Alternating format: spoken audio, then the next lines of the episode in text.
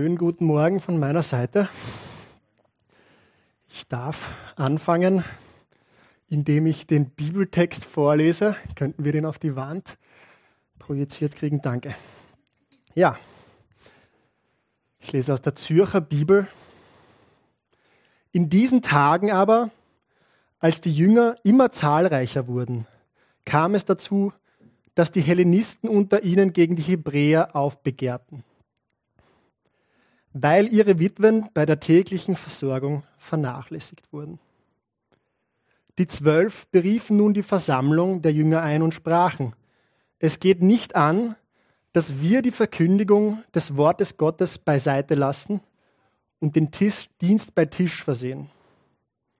Seht euch also um, Brüder, nach sieben Männern aus eurer Mitte, die einen guten Ruf haben und voll Geist und Weisheit sind die wollen wir einsetzen für diese Aufgabe. Wir werden aber festhalten am Gebet und am Dienst des Wortes. Der Vorschlag gefiel allen, die versammelt waren, und sie wählten Stephanus, einen Mann, erfüllt von Glauben und Heiligen Geist, und Philippus und Prochorus und Nikanor und Timon und Parmenas und Nikolaus, einen Proselyten aus Antiochien führten sie vor die Apostel und diese beteten und legten ihnen die Hände auf.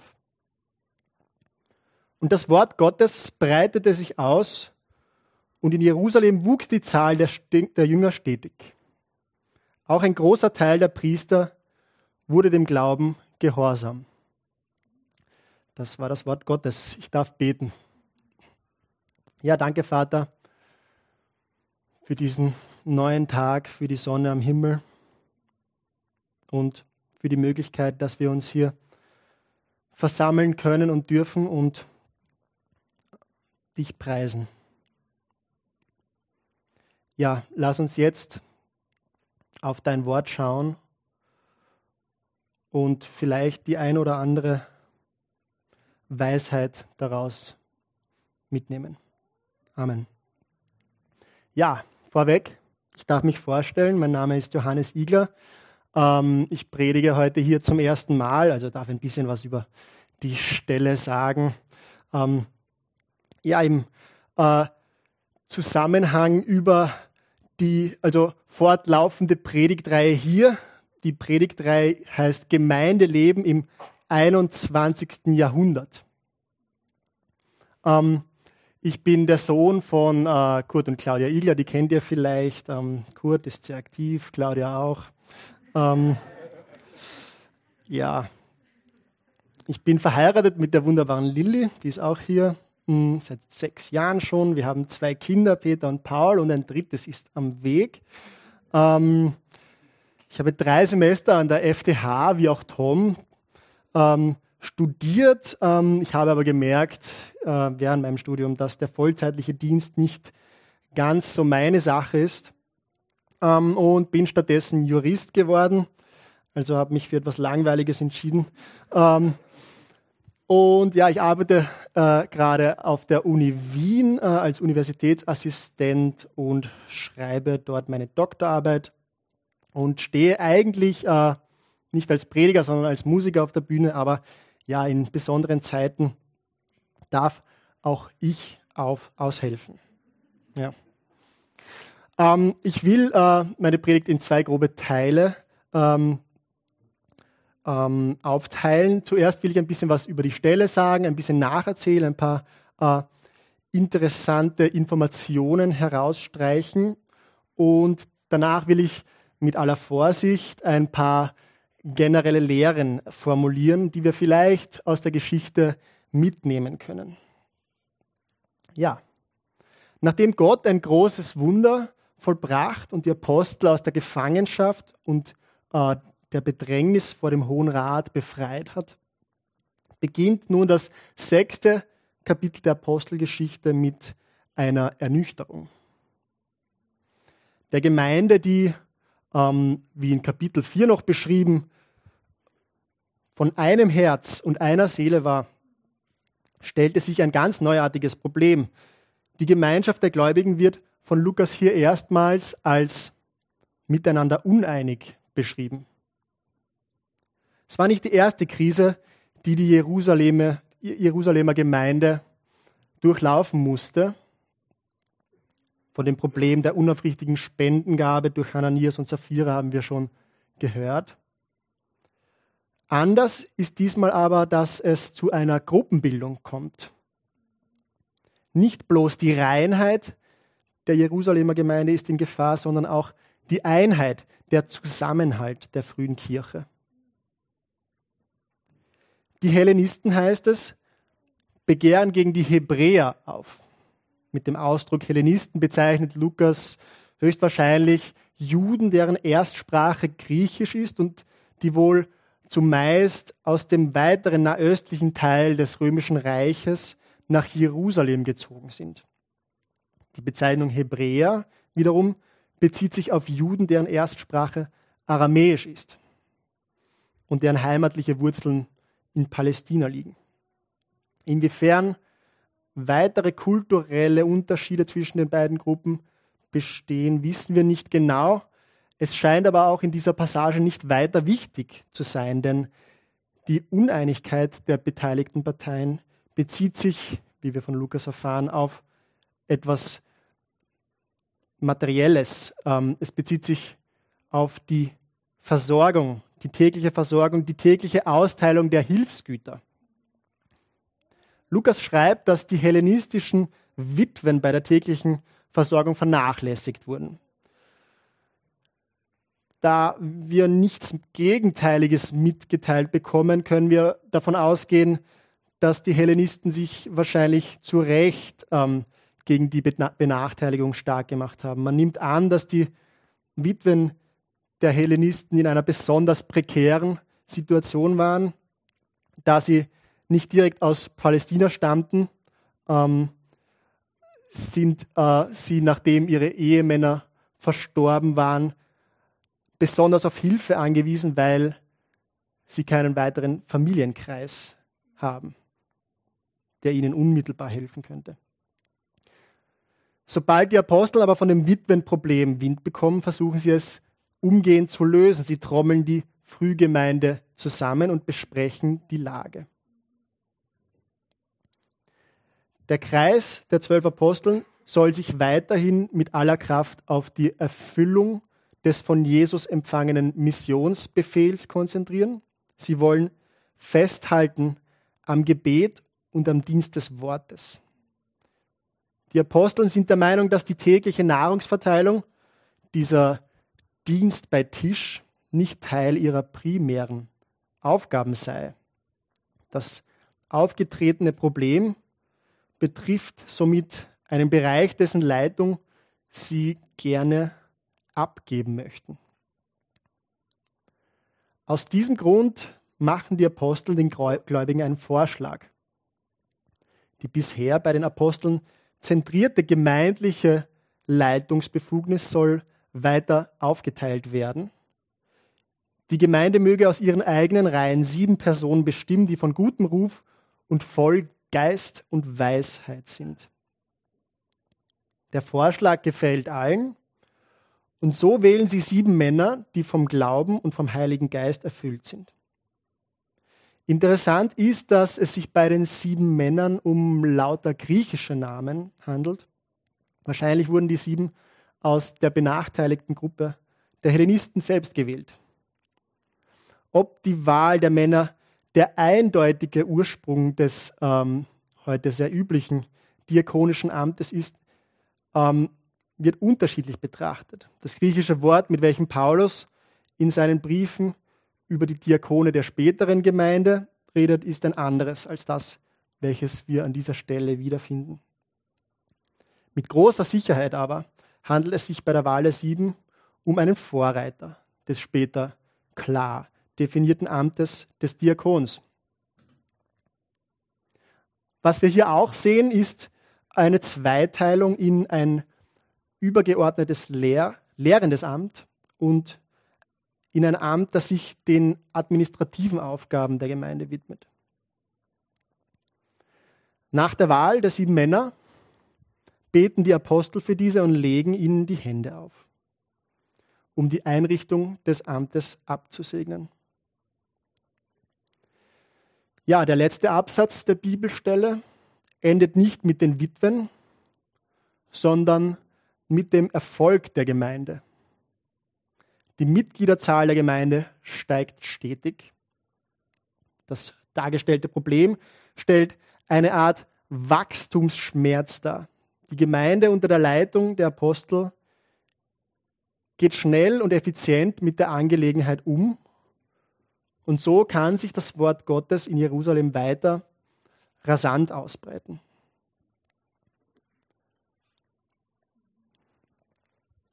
Wie Kurt schon in seiner Predigt vor ein paar Wochen angemerkt hat, können Bibeltexte mindestens zwei Dinge tun.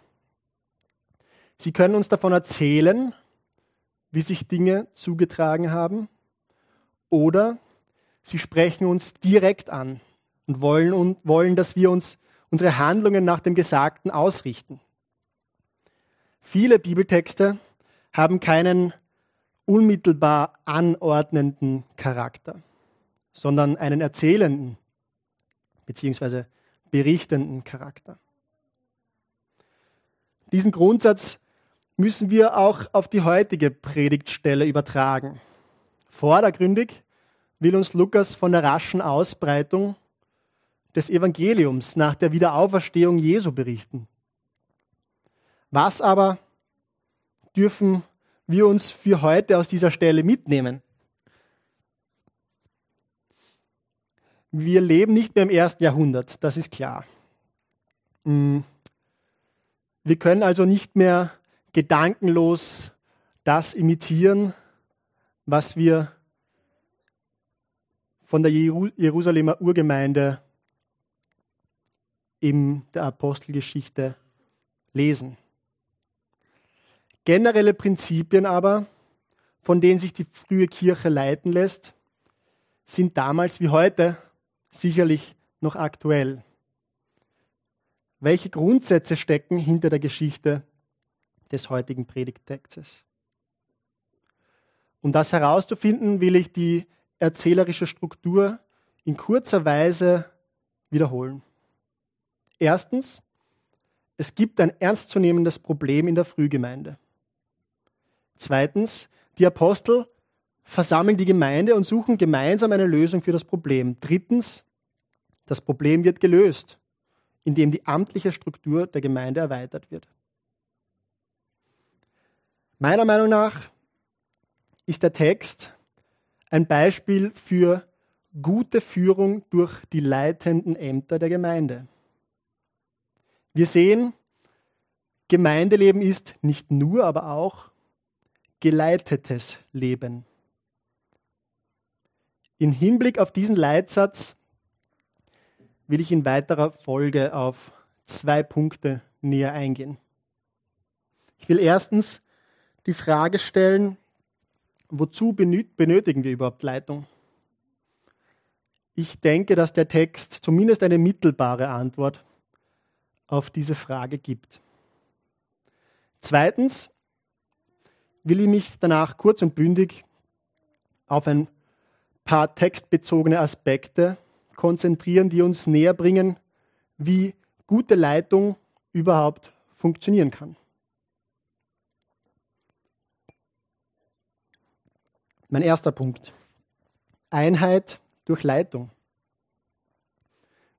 Wie ich schon erwähnt habe, scheint der Zwist zwischen den Hellenisten und den Hebräern die Einheit der Jerusalemer Gemeinde in Frage bzw. auf die Probe zu stellen. Das ist ein großes Problem, denn die grundsätzliche Einheit der Gläubigen in der Ortsgemeinde ist eine, Grund, eine fundamentale Grundvoraussetzung für die Verwirklichung des eigentlichen Zwecks der Gemeinde. Gemeinschaft mit Gott in seinem Königreich schon jetzt hier auf der Erde.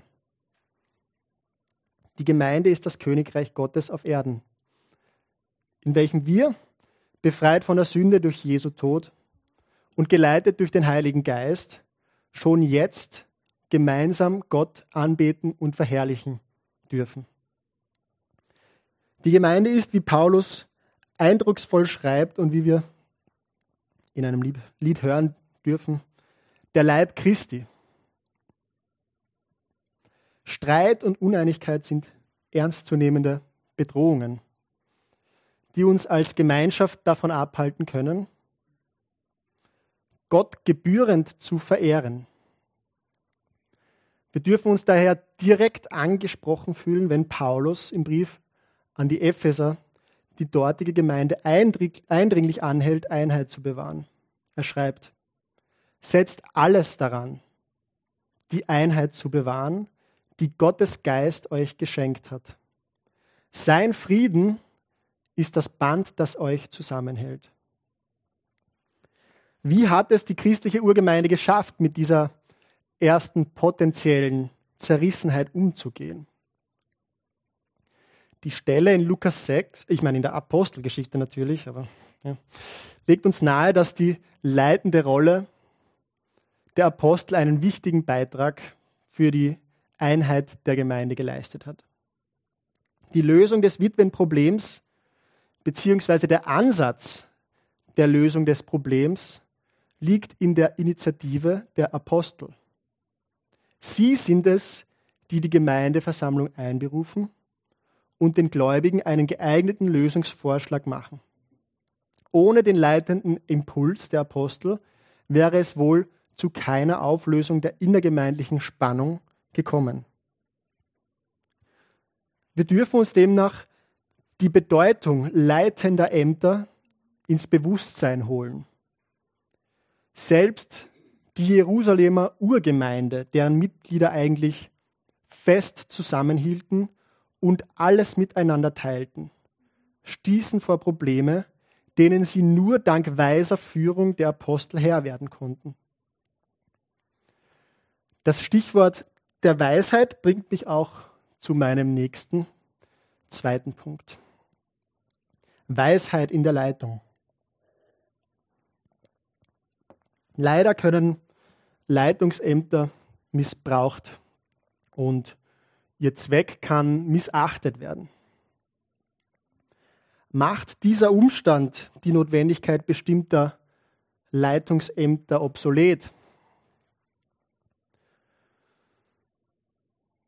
Nein, das denke ich nicht. Hm. Die, das Vorbild der Urgemeinde zeigt uns etwas anderes vor. Alternativen wären etwa Konsens oder Mehrheitsentscheid. Im Konsens ist es aber schwierig, schnelle oder überhaupt Entscheidungen zu treffen. Und Mehrheitsentscheidungen fördern, fördern oftmals gruppenbezogene Spaltungen, da sich überstimmte Minderheiten unfair behandelt fühlen können. Ein Stichwort aus der politischen Philosophie ist hier die Tyrannei der Mehrheit. Ein auf wenige Älteste, Pastoren oder Diakone beschränktes leitendes Amt bleibt demnach notwendig, um effektive und weise Entscheidungen treffen zu können. Aber das beantwortet noch nicht, wie man mit der Gefahr des Machtmissbrauchs umgehen kann. In der gegenständlichen Bibelstelle sehen wir, dass die Apostel eine bestimmte Maßnahme treffen, um die neu eingerichteten Ämter vor missbräuchlichen Angriffen zu schützen. Sie fordern die Gemeinde auf, Männer zur Wahl aufzustellen, die voll Geist und Weisheit sind. Was bedeutet es, voll Geist und Weisheit zu sein? Das ist schwierig, aber